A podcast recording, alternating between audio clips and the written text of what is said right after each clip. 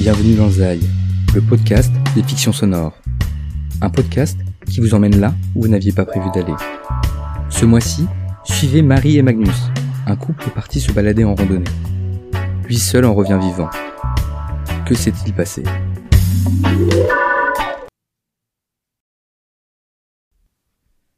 Magnus s'affaissa sur la bordure du lit. Il n'avait dormi que quatre heures et avait les traits tirés. Il faisait peine à voir. Tout le contraire de Marie. À la morgue, il ne l'avait jamais vue aussi reposée, aussi calme.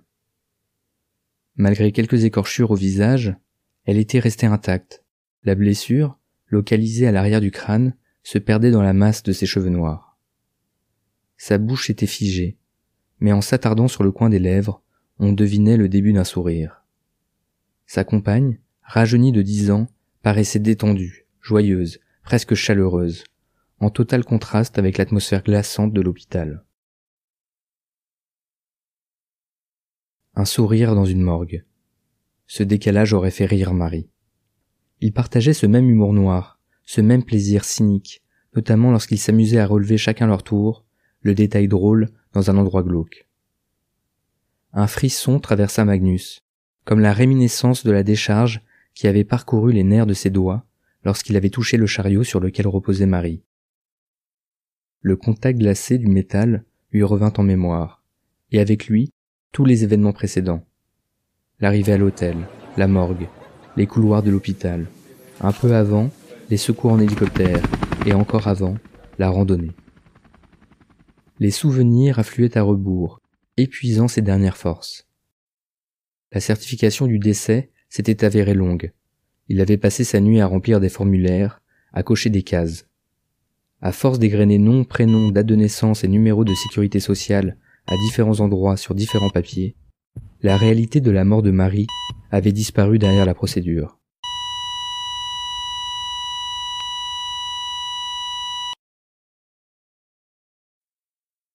Magnus, sentit sous ses fesses une liasse de papier froissé. Traînait là l'extrait du livret de famille, le procès verbal et le certificat de décès.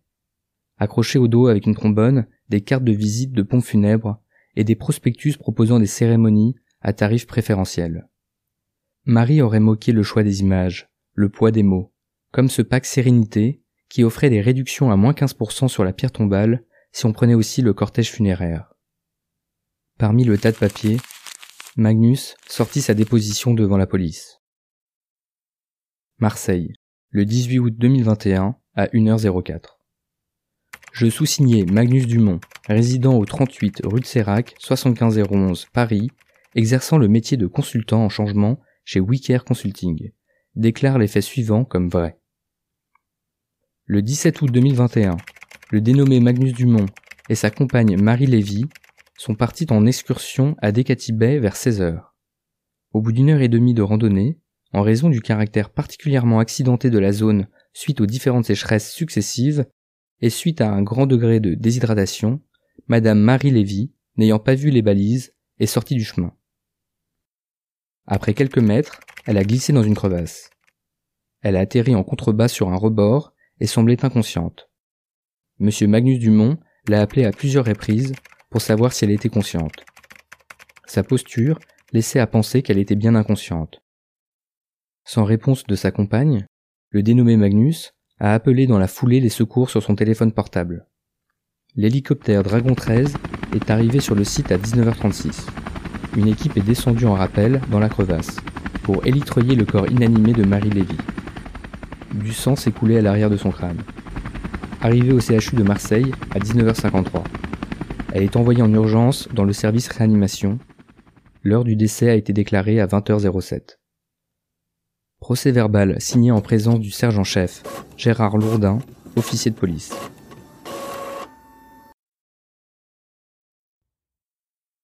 Le procès verbal était bourré de fautes d'orthographe. Si leur rôle avait été inversé, Marie aurait fait reprendre toute la déposition au sergent-chef. Elle avait cette manie de corriger constamment les gens quand il commettait une faute de grammaire ou d'orthographe. Magnus, lui, avait signé sans y prêter attention. En le relisant, il buta sur cette phrase. Elle a glissé dans une crevasse, elle a atterri en contrebas. Atterrir Elle s'était plutôt écrasée au sol comme une crêpe. Que ce soit pour un décès, vol à la tire, viol ou cambriolage, les policiers avaient toujours le chic de choisir des mots et des tournures de phrases absurdes dans leur procès verbal. Magnus se demandait si ceux qui tapaient les dépositions ne se prenaient pas pour des écrivains de polar ou des journalistes ratés. Les comptes rendus étaient l'occasion de déployer leur style acéré, l'orthographe en moins.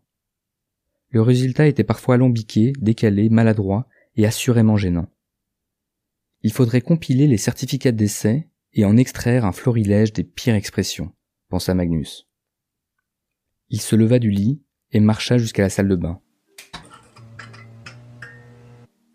Le miroir lui renvoya son visage bouffi, rougi par le soleil de Décatibet. L'horloge numérique affichait six heures. Dans une heure, les parents de Marie arrivaient, et Magnus ne savait toujours pas quelle tête faire pour les accueillir. Visage fermé, il passerait pour un insensible. Lèvres tremblotantes, regard larmoyant. Ce n'était pas trop son genre. Il hésitait entre une moue pincée et un regard plaintif. Il testa plusieurs grimaces, colérique, apeuré, gêné, triste, mutique, boudeur, moqueur. Il alla même pousser l'affront jusqu'au regard lubrique du séducteur. Les traits de son visage se modifiaient à sa guise. Des rides, inexistants alors, apparaissaient sur son front. Ses yeux se fermaient, se plissaient, puis s'écarquillaient. Sa bouche se déformait au gré de ses idées. Il se vieillissait et se rajeunissait au fil des expressions choisies. Cette capacité à moduler les expressions de son visage et à entrer dans des personnages aurait pu le conduire au théâtre, mais son manque de confiance l'avait précipité dans des boîtes de conseil de seconde zone. Là-bas, il y déployait son autre talent, celui de comprendre les désirs des autres. Leur attitude, leurs gestes, leurs phrasés, rien n'échappait à son pouvoir scrutateur. Il savait déceler les émotions que trahissait telle phrase ou tel geste. S'il était capable de sonder les autres et de les contrefaire, il n'éprouvait aucune empathie. Il les analysait froidement, scientifiquement, comme des cobayes. En cela, il se trouvait des affinités avec les psychopathes des documentaires. Cette ressemblance l'effrayait. Il se demandait si lui aussi, un jour, pourrait commettre des crimes abominables. Il n'avait jamais levé la main sur quelqu'un, mais pour le reste, quelle différence y avait-il entre lui et eux? Il ne ressentait rien. Devant le miroir, il visualisait le défilé des plaintes et des pleureuses qui viendraient partager sa douleur, ou plutôt afficher la leur. Une main sur l'épaule ou sur l'avant-bras, affreusement proche et tactile, la tête inclinée, les yeux fuyants et embués de larmes, il les imaginait lui dire. Oh mon pauvre, vous formiez un si beau couple. Elle qui était si jeune, quelle tragédie. On espérait vous voir revenir de ce voyage fiancé, ou bien avec un bébé en route. Nous qui pensions que ce genre de choses n'arrivait que dans les films. Au final, on le plaindrait plus que la morte, et lui accueillerait leurs lamentations sans rien dire. Magnus vida le bocal de brosse à dents et le remplit d'eau. Il but de grandes gorgées qu'il recracha direct. Putain de robinet à la con. Putain d'eau dégueulasse. L'eau tiédasse ravivait les heures d'attente en haut de la crevasse, terrassée à l'ombre d'un maigre arbuste. Elle lui rappelait les litres bu ensuite dans la salle d'attente du service Réa. Il n'avait pas étanché sa soif. À Décatibet, le soleil avait tapé dur. Même lui, malgré son teint mat, avait subi la canicule. Alors pour Marie et sa peau d'ivoire, cela avait été un calvaire. Les fortes chaleurs, les longues marches, c'était tout ce qu'elle détestait. Magnus l'avait tannée pendant des semaines avec cette randonnée. Il lui avait montré des photos trouvées sur des forums, la couleur orange du sol et l'eau turquoise en bas de la vallée. Elle avait cédé pour lui faire plaisir. Avec leur scooter de location, ils étaient montés par des routes en lacets. À chaque tournant, des rafales de vent menaçaient de les envoyer dans le décor. Magnus serrait les fesses et les cuisses de peur de faire tomber le scooter. La route goudronnée se prolongea en une piste caillouteuse. Il était 16 heures et les rayons de soleil mordaient leur peau. Trente minutes à trente à plus tard, ils arrivèrent devant une barrière.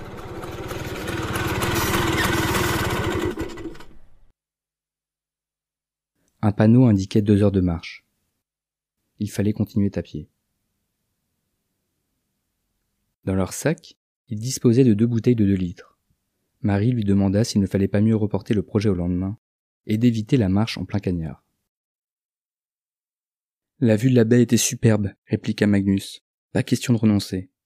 Ils arriveraient vers 18 heures, le meilleur horaire pour admirer les reflets du soleil sur l'eau turquoise. Une à une, il désarma ses craintes. Le guide de voyage glaçait la randonnée en facile. Pour l'eau, il suffisait de faire attention. Il y avait une guinguette sur la plage. Sur place, ils pourront facilement trouver de quoi se ravitailler ou se baigner pour se rafraîchir. Magnus s'était un peu avancé pour la guinguette. Le blog d'où provenaient ces infos datait d'il y a dix ans, et il s'était d'ailleurs plus attardé sur les photos que sur les explications elles-mêmes. Il soutint à Marie que de toutes les activités qu'ils avaient listées pour les vacances, Decati Bay était en haut de sa liste. Il voulait à tout prix s'y rendre. Elle, ses activités fétiches, c'étaient les sorties culturelles et les musées. Lui préférait aller dehors, dans la nature. Enfin, comme ultime argument, il avança qu'il devait rendre le scooter ce soir. C'était maintenant ou jamais. Le début de la randonnée était abrité du vent, puis au fur et à mesure où il progressait, les arbustes rapétissèrent. Ils maigrissaient à vue d'œil, et la terre sous leurs pieds était ocre et brûlante. Le parcours, au lieu de descendre directement vers les gorges menant à Decatibay, commençait à plat. La descente n'était que dans les trente dernières minutes de la randonnée. Au loin, on apercevait un bout de la plage. Cela faisait trente minutes qu'ils avaient dépassé la barrière, le soleil atteignait son zénith. Il s'abritait derrière des broussailles clairsemées, optimisant chaque coin d'ombre. Marie ne se sentait pas à sa place. Son élément, c'était la piscine. Elle avait mis en parenthèse la compétition pour qu'ils puissent passer plus de temps ensemble. Au fil des mois, son corps s'était transformé. Il était moins ferme, des bourrelets étaient apparus. Loin du bassin, elle sortait plus, fumait plus, dormait moins. Au bout d'une heure de marche, elle montrait déjà des signes de fatigue. Ils avaient fait dix arrêts. Ses mouvements devenaient de plus en plus lents. Ses pieds traînaient au sol, sa voix se tarissait. Seuls quelques merde putain fait chier troublaient le bruit de ses pas, à chaque fois qu'elle glissait et manquait de se fouler la cheville. Elle était trempée de sueur et s'éventait avec son t-shirt. Sa transpiration débordait de tous les pores de sa peau. À chaque foulée, elle puisait un peu plus dans ses réserves. À chaque pause, elle ingurgitait un peu plus d'eau. Des glouglous alternaient avec des has de satisfaction. L'eau bue ne semblait plus passer par sa bouche, mais coulait directement à l'extérieur, se mêlant à sa sueur. Les pauses s'allongèrent, l'écart entre chacune se réduisait. Magnus ne buvait qu'à un stop sur trois pour rationner le précieux liquide. À l'allure à laquelle ils avançaient, il le savait, il n'en aurait pas assez pour revenir. Magnus la regarda suffoquer comme une baleine. Devant son corps flasque, il eut un mouvement d'égout. L'odeur de tabac froid qui exhalait de sa peau se mélangeait à sa transpiration et parvenait à Magnus en vagues compactes d'effluves rances. Ce fut un électrochoc. Elle le dégoûtait. Il proposa d'arrêter la randonnée. Marie refusa. Hors de question de faire demi-tour. Elle n'avait pas fait tout ce chemin, subi toute cette chaleur pour rien. Ils arrivaient bientôt aux crevasses, la descente nécessitait une vigilance accrue, mais elle s'annonçait plus facile. Marie se sentait mieux, et il se ravitaillerait au point d'eau sur la plage. Magnus ne chercha pas à la raisonner. Il savait qu'elle n'en ferait qu'à sa tête. Mieux valait ne pas perdre sa salive à débattre inutilement. À la douzième pause, une dispute éclata. La déshydratation faisait son effet. Les vertiges et les pertes de repères les avaient rendus irritables. Des injures fusèrent. Marie l'engueula sur son manque de préparation, lui lui reprocha sa consommation d'eau excessive. Il la traita de grosse et elle de connard. Puis vint la question des enfants. Elle avait surgi de nulle part, Magnus ne se rappelait même pas lequel des deux avait lancé le sujet. Il lui avait jeté à la figure une telle pique que Marie avait blémi. Si leurs futurs enfants mangeaient autant qu'elle, ils seraient des petits gros incapables de faire une randonnée. Fini le sport, fini le plaisir. Il ajouta que le seul moment où il pouvait en placer une, c'est quand elle mangeait. Là, elle le laissait tranquille. Marie fit volte-face et lui renvoya l'appareil. Pourquoi parlait-il d'enfants? Alors que depuis deux ans qu'elle abordait le sujet, il éludait la question Il trouvait toujours un prétexte. Trop de taf, nouveau boulot, la maladie de son père. Elle avait trente-quatre ans et n'attendrait pas éternellement. Elle lui posait la question qui fâche. Dis-moi franchement, Est-ce que tu veux avoir des enfants avec moi? Magnus ne dit rien. Alors, c'est oui ou c'est non? Est-ce que tu auras un jour les couilles de dire ce que tu penses vraiment? Il répondit enfin. Oui, mais pas avec elle. Il en était sûr, c'était fini entre eux. La nouvelle fit sortir Marie de ses. Elle s'exclama. Tu ne m'aimes plus? Comment peux-tu me sortir cela? Depuis quand tu le penses? C'est arrivé il y a dix minutes. Te voir là, suer à grosses gouttes, cela a déclenché quelque chose. Je ne me suis jamais senti aussi éloigné de toi. Tu me dégoûtes. Je te dégoûte? Ah ouais, carrément. C'est comme ça que tu parles à ta compagne? Mais tu te rends compte de ce que tu dis? Je ne vois pas comment le dire autrement. C'est comme ça, tu me dégoûtes. Il n'y a pas d'autre explication. Ok, je fais moins de sport. Mais je peux reprendre. Je peux faire des efforts. Je te le promets, je peux me reprendre en main. C'est plus profond que ça. Parfois entre nous, je ne ressens rien. Un jour ça va, et l'autre, plus rien. Je me sens loin de toi. Ce sentiment d'éloignement revient souvent. Il revient toujours. Attends, tu es en train de me dire que tu ne ressens rien? Je ne comprends pas. On n'a jamais fait autant l'amour. Ce n'est pas toi, c'est juste qu'il n'y a plus de désir. Il est parti, envolé. Ça ne se contrôle pas, c'est comme ça. Magnus n'osait rien dire de plus. La vérité, c'était que faire l'amour avec elle était devenu un mécanisme. Cela s'actionnait tout seul. Il n'y avait pas grand-chose à faire pour l'exciter. Peut-être était-il obsédé par la chose, ou bien câblé différemment des autres, car lui était capable de faire l'amour sans être là, sans que l'autre s'en rende compte. Il touchait un corps, embrassait une peau, des lèvres, des seins, des fesses. Il pénétrait, il jouissait, c'était tout. À Marie, il lui dit qu'il préférait être franc, et ne pas la bloquer dans un projet sans enfant. Il ne voulait pas les condamner tous les deux. Marie était stupéfaite. La lèvre tremblante, elle balbutiait. Magnus eut honte de sa violence, du caractère pathétique de leur dispute, à se déchirer en pleine randonnée. Devant la mine défaite de Marie, Magnus fit un vœu. Il souhaitait la voir disparaître. Qu'avec elle, leur histoire s'enfonce dans les entrailles de la terre, qu'il soit dans un monde où il fut libre et elle apaisée. Il restait perdu dans ses pensées, mutique. Marie s'enflamma devant son silence. Elle lui asséna ses quatre vérités en face. Comment avait-elle pu être avec lui, avec un être aussi froid, aussi vide? Il puait la tristesse, l'ennui et les platitudes. Il ne savait pas fonctionner normalement. Il n'avait pas d'amis. Elle partit devant, se retourna vers lui pour lui proférer une volée d'insultes. Le regard noir de colère. Plus rien autour d'elle n'avait d'importance, à part sa fureur. Elle était dos à la route, et sans prêter attention, elle dépassa la balise qui indiquait de tourner à gauche. Elle partit à droite. Magnus vit la balise, voulut la retenir par l'épaule, elle se dégagea son emprise et le repoussa en arrière. Elle jura qu'elle ne voulait plus le voir, puis il n'eut plus rien, à part un bruit sourd. Seul, dans sa chambre d'hôtel, Magnus se frottait les yeux les paumes de ses mains enfoncées jusqu'aux orbites. Il la revoyait en bas écrasée dans la crevasse. Était-ce sa faute, le résultat de la déshydratation, ou bien un coup de folie partagé? Quand même, ce n'était pas lui qui l'avait poussée dans la crevasse. C'était un accident. Elle avait glissé. Il se triturait les cheveux dans tous les sens. Il avait beau se refaire le déroulé dans sa tête, chercher le moment qui avait déclenché sa mort, tout le ramenait au vœu qu'il avait prononcé. Il avait voulu la voir disparaître, les dieux, ou le destin, peu importe, avait réalisé son souhait. S'était-il vengé de son impudence, ou au contraire, avait-il suivi son vœu au pied de la lettre? Fallait-il dire la vérité à la famille et aux proches? Avouer la dispute? Raconter le vœu? Personne ne le croirait. Tout ça à cause d'une stupide dispute. Il ne pouvait pas raconter cette histoire sans risquer de détruire l'image de sa fin. Elle était morte, et dire la vérité n'apporterait aucun réconfort à son entourage. C'était décidé, il ne dirait rien qui puisse entacher ce qu'elle fut.